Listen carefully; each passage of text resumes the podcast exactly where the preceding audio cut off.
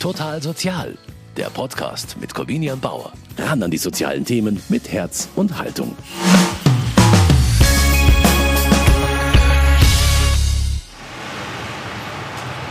München Innenstadt.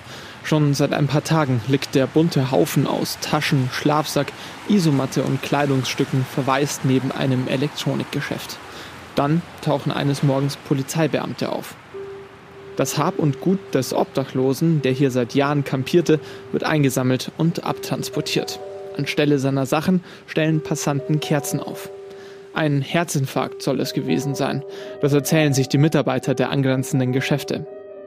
Doch was passiert eigentlich nach dem Tod von Obdachlosen? Wo finden Menschen ihre letzte Ruhe, die im Leben keine Wohnung hatten? In dieser Folge von Total Sozial gehe ich dieser Frage auf den Grund. Dafür besuche ich ein Obdachlosenheim, spreche mit Bewohnern über den Tod und besuche den Ort, an dem wohnungslose Menschen in München bestattet werden. Ich bin Corbina Bauer, schön, dass Sie dabei sind.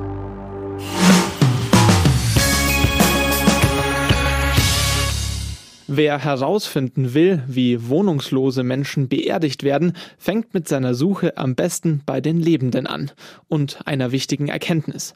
Obdachlos ist nicht dasselbe wie wohnungslos.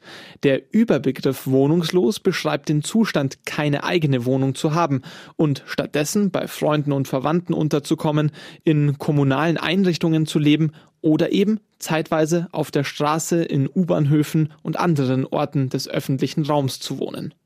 Obdachlosigkeit ist somit ein Teilbereich der Wohnungslosigkeit. Wer einmal obdachlos war und danach in einer sozialen Einrichtung Unterkunft gefunden hat, bezeichnet sich aber meist trotzdem selbst als obdachlos. Deshalb verwenden wir auch innerhalb der Sendung beide Begriffe. Eine Einrichtung für Wohnungslose ist das Haus an der Franziskanerstraße.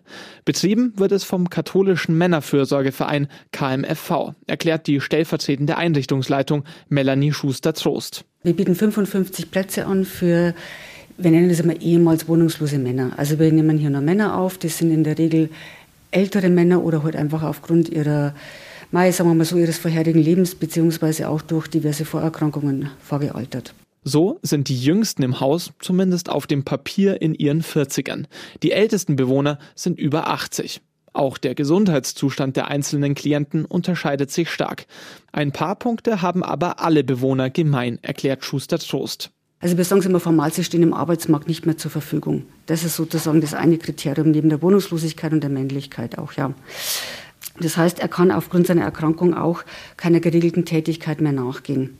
Das Haus an der Franziskanerstraße ist somit ein reines Wohnheim. Andere Standorte des KMFV bieten auch Arbeitsmöglichkeiten an. Insgesamt betreibt der Männerfürsorgeverein 24 Einrichtungen und Dienste im gesamten Erzbistum und betreut rund 6000 von Wohnungslosigkeit betroffene Männer.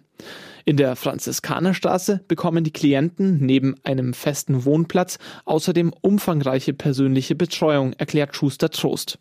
Wir sind ein multidisziplinäres Team. Neben dem Sozialdienst gibt es natürlich ist der größere Bereich unsere Pflegeabteilung. Ich würde eher auch, eher, eher auch bezeichnen als Gesundheitsdienst.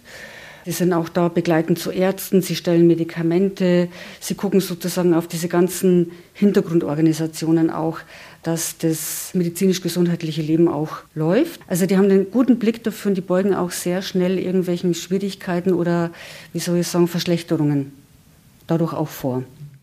Zusätzlich werden die 55 Bewohner mit Wäsche und Bekleidung versorgt, sowie drei Mahlzeiten am Tag. Wer einmal hier eingezogen ist, der kann sich auf dieses Angebot verlassen. Die Kosten trägt größtenteils der Bezirk Oberbayern. Ziel ist es, die Obdachlosen langfristig von der Straße zu holen und ihnen zu ermöglichen, würdevoll zu wohnen. Darum ist die Zeit des Wohnens unbefristet. Das Haus wurde 2006 nach der Renovierung wieder neu eröffnet und wir haben hier, wenn ich mir jetzt nicht täusche, noch drei Bewohner, die damals auch eingezogen sind, die jetzt noch hier auch wohnen. Aber wir hatten auch einen anderen Fall, äh, erst vor kurzem ein Bewohner noch direkt nach dem Einzug verstorben ist. Also das ist wirklich, die Bandbreite ist wirklich von seit der Eröffnung, also nahezu wirklich jetzt bald auch schon 20 Jahre, bis hin zu ein Jahr, zwei Jahre, drei Jahre, je nachdem. Seine Anfänge hat das Haus an der Franziskanerstraße schon im Jahr 1979. Seitdem finden hier ältere Wohnungslose mit sozialen Schwierigkeiten und Erkrankungen Schutz. Hilfeschwerpunkt ist dabei die sozialpädagogische Betreuung, immer mit dem Ziel, ein menschenwürdiges Leben und die Teilnahme am Leben in der Gesellschaft zu ermöglichen. Ein Lebensplatz für Männer, denen ich gerne eine Beheimatung geben möchte. Es ist ein Platz zum Leben und zum Wohnen bis zum Lebensende. Und das ist wirklich so gemeint. Wir haben in den vergangenen Jahren, das machen wir schon seit einigen Jahren, bieten wir zusammen auch mit dem Christophorus Hospiz hier in München in einer guten, sehr guten, engen Zusammenarbeit die Möglichkeit an, auch das Leben hier wirklich zu beschließen. Denn auch das gehört natürlich zum Leben in der Franziskanerstraße, der Tod. Wir bieten hier Leben an, wir bieten hier Leben auch an bis zum Lebensende und natürlich gehört aber auch Krank sein, sterben gehört auch hier zu unserem Alltag, für, für alle hier, für die Bewohner, als aber auch für, natürlich für uns Mitarbeitenden. Und für die Bewohner ist es ja auch immer wieder ein Thema. Also das ist auch, es beschäftigt uns immer wieder auch. Wie gehen wir auch damit um? Wir setzen uns selber auch mit dem Thema auseinander, auch in Gesprächen untereinander mit den Kollegen in den Fachbereichen selbst, aber auch fachübergreifend und natürlich aber auch mit den Bewohnern. Es ist eine Frage der Perspektive. Wo werde ich einmal begraben, wenn ich nicht mehr lebe und wie? Diese Fragen hat sich wahrscheinlich jeder schon einmal gestellt oder wird es irgendwann. Für die meisten Menschen ist ganz selbstverständlich, dass sie darauf hoffen können, dass ihre persönlichen Wünsche rund um die eigene Bestattung erfüllt werden. Von der Familie, von Freunden oder zumindest vom Geld, das man mit Anweisungen für die eigene Beerdigung zurücklassen kann. Obdach und Wohnungslosen steht meist keines dieser Mittel zur Verfügung. Für viele bedeutet das Perspektivlosigkeit für das eigene Ableben. Im Haus an der Franziskanerstraße werden die Bewohner deshalb wieder langsam an das Thema herangeführt. Wenn ein Bewohner bei uns verstirbt, dann gibt es bei uns immer einen Nachruf, einen Aushang. Das lassen wir mir so zwei, drei Tage unten offen zugänglich, auch für jeden Bewohner erstmal noch stehen. Anschließend wird dann das Foto und der Nachruf hier in dieses Gedenkbuch eingeklebt. Und eine Kollegin von mir organisiert einmal im Monat zusammen mit dem Pfarrer hier aus der nächstgelegenen Gemeinde, mit dem Herrn Pater Friedrich, einen Gedenkgottesdienst. Das Gedenkbuch liegt im Aufenthaltsraum. Das Lesepult haben die Bewohner selbst in der Holzwerkstatt gestaltet. Direkt darüber hängt eine Dartscheibe. Leben und Tod im Haus an der Franziskanerstraße, das liegt überraschend nah beieinander. Seit einem Jahr lebt auch Georg Kalb hier. Er ist nach München zurückgekommen, die Stadt, in der er geboren wurde, aber nie gewohnt hat. Sein ganzes Leben hat der 69-Jährige in Taufkirchen an der Vils verbracht, im Haus der Familie. Ich war jetzt mein Vater und meine Mutter, meine vier Schwestern ich und, äh, und, und mein Stiefbruder. Ich sage und meine Schwestern haben da weggehört.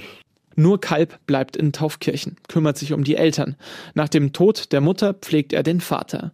Schon damals sorgt er sich darum, was mit dem baufälligen Haus der Familie langfristig passieren soll, wenn der Vater stirbt. Darum sucht er das Gespräch. Sag ich, bleibe bei dir, habe ich gesagt. Sag ich aber nicht, habe ich gesagt, dass die an und für die alles kriegen. Sag ich, und ich habe ich gesagt, stehe auf der Straße dann. Nein, nein, nein, nein. da hat er nichts gemacht. Und eines schönen Tages kriegt er einen Schlaganfall, gell. Wie ein Pflegefall. Gell, kommt aus Marienstift und war dann 14 Tage drin und dann stirbt er. Ja, jetzt ist er natürlich hochgegangen.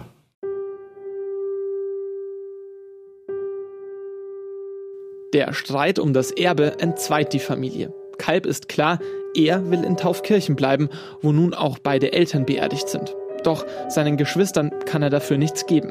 Sag ich, was soll ich nicht machen, habe ich gesagt. Sag ich, wo soll ich nicht 430 oder 500.000 Euro hernehmen, dass ich meine vier Schwestern ausziehen kann. Sag ich, na, habe ich gesagt, habe ich ein altes Haus, habe ich gesagt, dann muss ich, dann muss ich das Haus renovieren oder ich muss wegreißen. Und muss mir ein neues stellen. Da bin ich fast bei einer Million, wo ich Schulden habe, habe ich gesagt. Das kann ich nicht zurückziehen. Ja, da bleibt nichts anderes über, haben meine Schwestern angefangen, da bleibt nichts anderes über. Da verkauft man. Das Haus, in dem er groß wurde und in dem er sein gesamtes Leben verbracht hat, wird verkauft. Kalb muss ausziehen. Das hängt mir heute noch. Ja, meinst wie, wie lange da ich da Und braucht habe ich das auch das verkraft habe ich das Leid, wie es da auch einmal gehen musst, du, du gehst spazieren und da ist dein Elternhaus und du darfst nicht mehr reingehen. Das haben wir da drinnen wieder. Ich bin oft daheim gesessen und habe und hab mir allein so dahin gewarnt, äh, gewarnt das Leid, dass ich gesagt habe, warum und warum. Der Verlust des Elternhauses entzweit die Geschwister endgültig. Ein Bekannter vermietet Kalb eine Wohnung in der Nähe, aber er kündigt zugleich an, dass er nur so lange dort wohnen kann, bis für die Tochter Eigenbedarf angekündigt wird. Doch darum sorgt sich Kalb zu diesem Zeitpunkt wenig.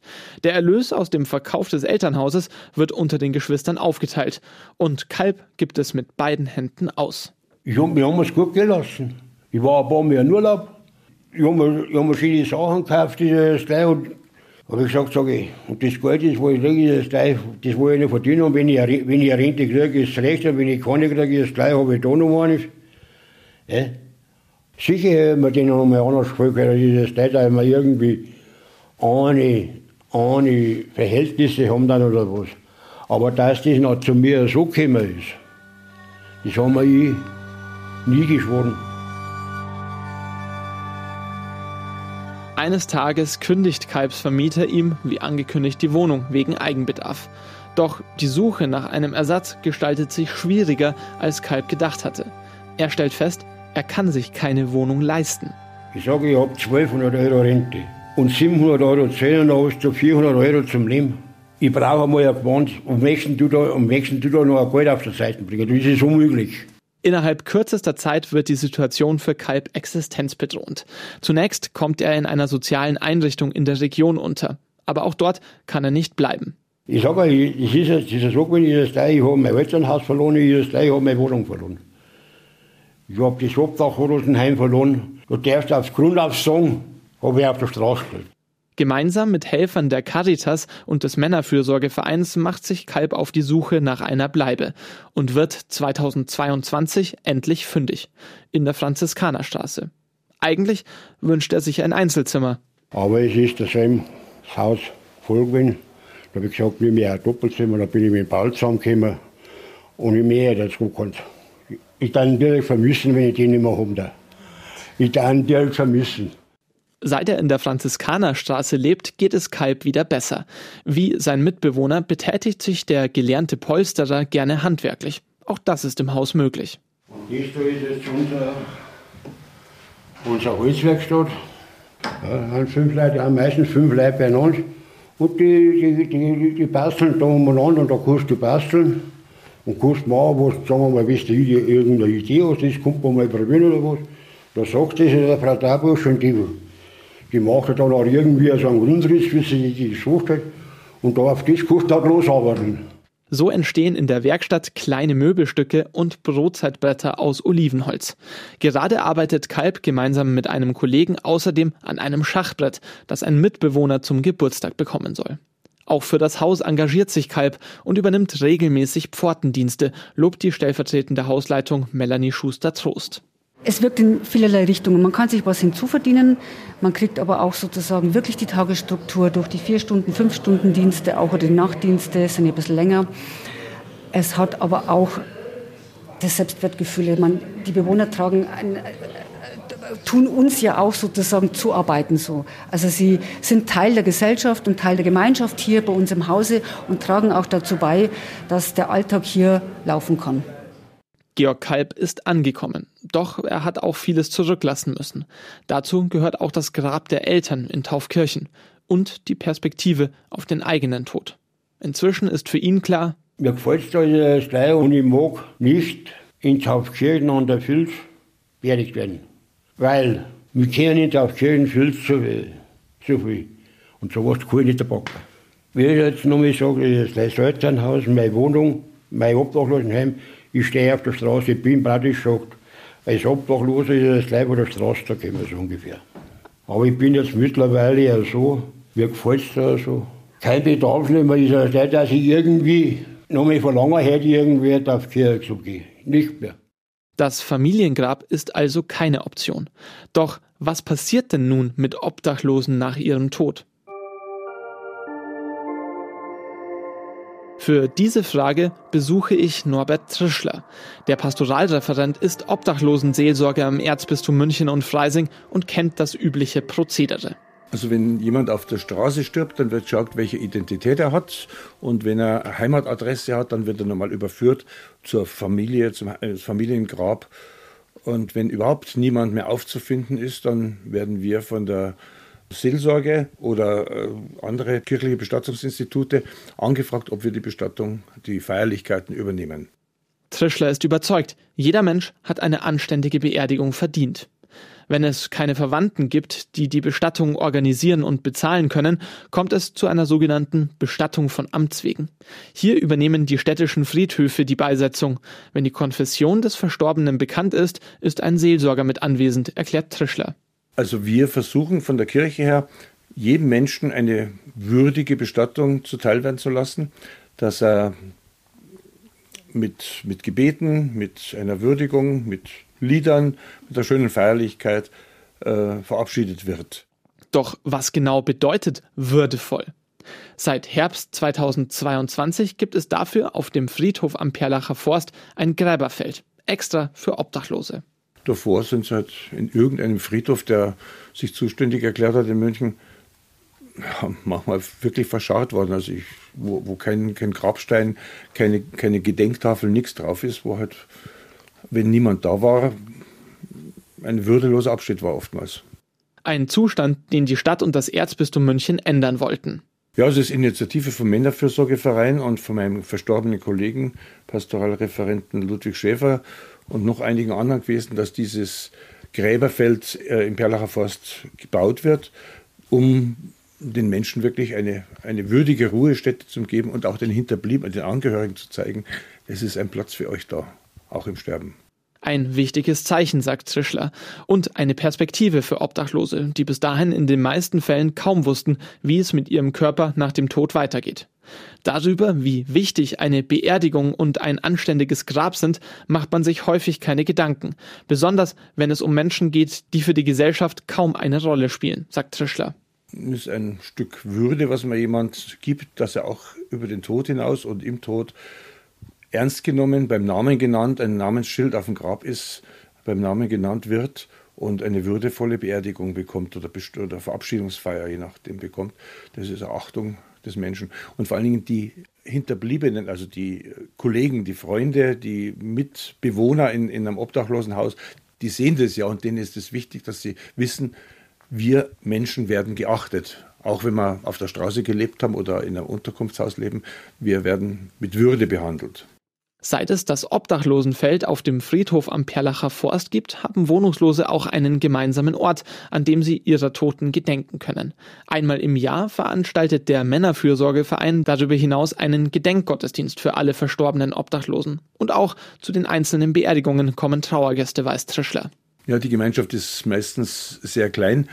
Also wenn er in einem Haus gewohnt hat, in einem Unterkunftshaus, dann kommen vielleicht ein paar Mitbewohner mit. Viele meiden dieses Thema Tod ja und Beerdigungen, weil sie Angst davor haben, sich damit auseinanderzusetzen.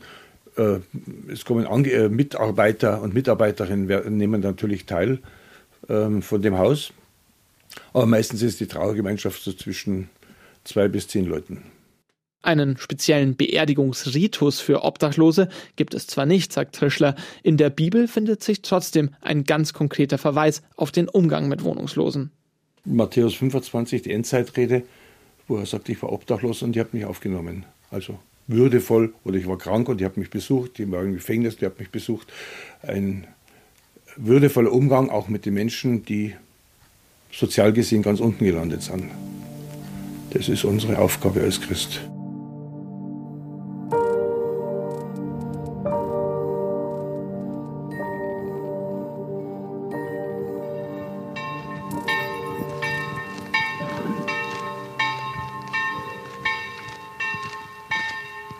München, Perlacher Forst. Ein paar Tage, nachdem ich Georg Kalb im Haus an der Franziskanerstraße getroffen habe, sehen wir uns auf dem Friedhof wieder. Ich bin zu Hause jeden, jede Woche einmal zu meinen Eltern gegangen zum Friedhof. Blumen gießen. Und ich bin halt, wenn meine Eltern nicht da waren, nicht der, Typ, muss ich sagen, oder der Mensch, der wo sehr gerne zum Friedhof geht. Doch heute will Kalb sehen, wo Obdachlose und ehemals Wohnungslose wie er ihre letzte Ruhe finden können. Wie es nach seinem Tod weitergeht, das beschäftigt ihn schon länger. Darüber sprechen fällt ihm dennoch nicht leicht. Wir reden schon gerne über Tod. Wenn wir da reden, ist das ist das entweder der Herr Werner oder Frau Wetzel oder Frau Schuster. Mit denen drei rede ich drüber. Aber mit den anderen kannst du nicht reden. Weil die sagen, bist du blöd? Red der über den Tod schon. Was sage ich, was möchtest du erwarten, habe ich gesagt, sage ich. Sage ich, bist du einmal stirbst, habe ich gesagt, sage ich, weißt du überhaupt, dass du beerdigt wirst? Sagt er, ganz blöd, das ist zu mir was, vielleicht unter dem Baum drin oder irgendwas. Doch Kalb ist es nicht egal. Er wusste nur lange Zeit keine Antwort darauf. Mit dem Gräberfeld hier auf dem Friedhof am Perlacher Forst hat er nun wieder eine Perspektive. Ich habe ja keine Angehörigen mehr. Und wo soll ich hingehen, wenn es bei mir wirklich ist und soll ich mal sterben, da wo sollen sie beerdigen. Und, und das ist jetzt gut, dass ich das jetzt ungefähr weiß, dass ich, sagen wir mal, da meine letzte Ruhe finden kann. Und dann sind wir auch schon am Gräberfeld angekommen. Ein kleines Stück Wiese, Wildblumenbeete umrahmen eine steinerne Stele, an der eine Laterne mit dem ewigen Licht hängt. Denn wir haben hier keine bleibende Stadt, ist in großen Lettern zu lesen. Kalb nimmt auf einer der zwei Bänke Platz, die links und rechts der Säule stehen. Auf Bildern hat er das Gräberfeld schon gesehen und eine Entscheidung getroffen. Das ist Ski, habe ich gesagt, und werde ich begraben, habe ich gesagt, sag ich, und und wenn eine Gelegenheit haben, habe ich gesagt, sage ich, da vom Heim, die können einmal rausfahren und können einmal schauen und das und das. Und sonst habe ich gesagt, da größten Tamtam habe ich gesagt, sage ich, das brauche ich nicht. Sage ich, ich habe keine Angehörige nicht, habe ich gesagt. Und die, die noch da warten, sagt, auf die Grabstätte gehen. Die sind dann sowieso dann die von, von der Franziskanerstraße. Die eigene Beerdigung soll klein und bescheiden sein. So wünscht sich Kalb das. Und auch der Stil der Gräber hier passt zu ihm. Ich möchte kein Grabstein, nicht nichts, nur ein Grabplatten.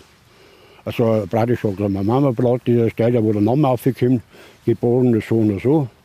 Und, und praktisch sagt, irgendwie so ein kleiner Sockel und da man es lesen kann. Mehr da brauche ich nicht. Nur alleine will er nicht zu Grabe getragen werden. Ich wünsche mir, dass jedes Teil, ob das jetzt der Werner ist oder Frau Engel ist oder, oder, Frau Wetzel ist oder Frau Schuster ist, wünsche ich mir, dass schon jedes Teil, dass vor der Obrigkeit jemand dabei ist. Und auch, auch von Ding, wenn da einer von der Pflege mitgehen möchte, das Teil der auch. Und die Kollegen, die wo halt da sagen wir mal, die Möglichkeit, wenn da eine Möglichkeit da ist, dass die rausfahren können, dann da. Zu jeder Zeit. Damit will Kalb auch Vorbild sein. Noch gibt es das Gräberfeld auf dem Friedhof am Perlacher Forst nicht lange.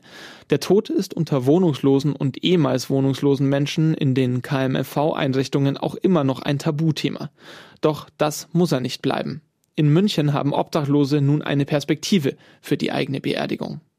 Jetzt ist das Thema Tod für den 69-Jährigen aber erst einmal durch. Fest steht, bis es soweit ist, will Georg Kalb auf alle Fälle noch ausführlich leben. Ich sage, nächstes Jahr macht man früher, hängen wir vorne ein Zimmer und ein Nuller. Sag ich, und dass ich noch lang da bleibe, ist ja steil, dass ich noch endliche Jahre beim Franziskaner da, da, da bleiben darf. Nein, aber ich sage, mir gefällt es dann auch gut. Und damit war es das für Total Sozial in dieser Woche. Diese und alle weiteren Folgen können Sie jederzeit noch einmal nachhören auf münchner-kirchenradio.de. Außerdem können Sie Total Sozial natürlich auch bei allen gängigen Streamingdiensten abonnieren. Ich sage danke fürs Zuhören. Am Mikrofon verabschiedet sich Corbina Bauer. Machen Sie es gut. Total Sozial, ein Podcast vom katholischen Medienhaus St. Michaelsbund, produziert vom Münchner Kirchenradio.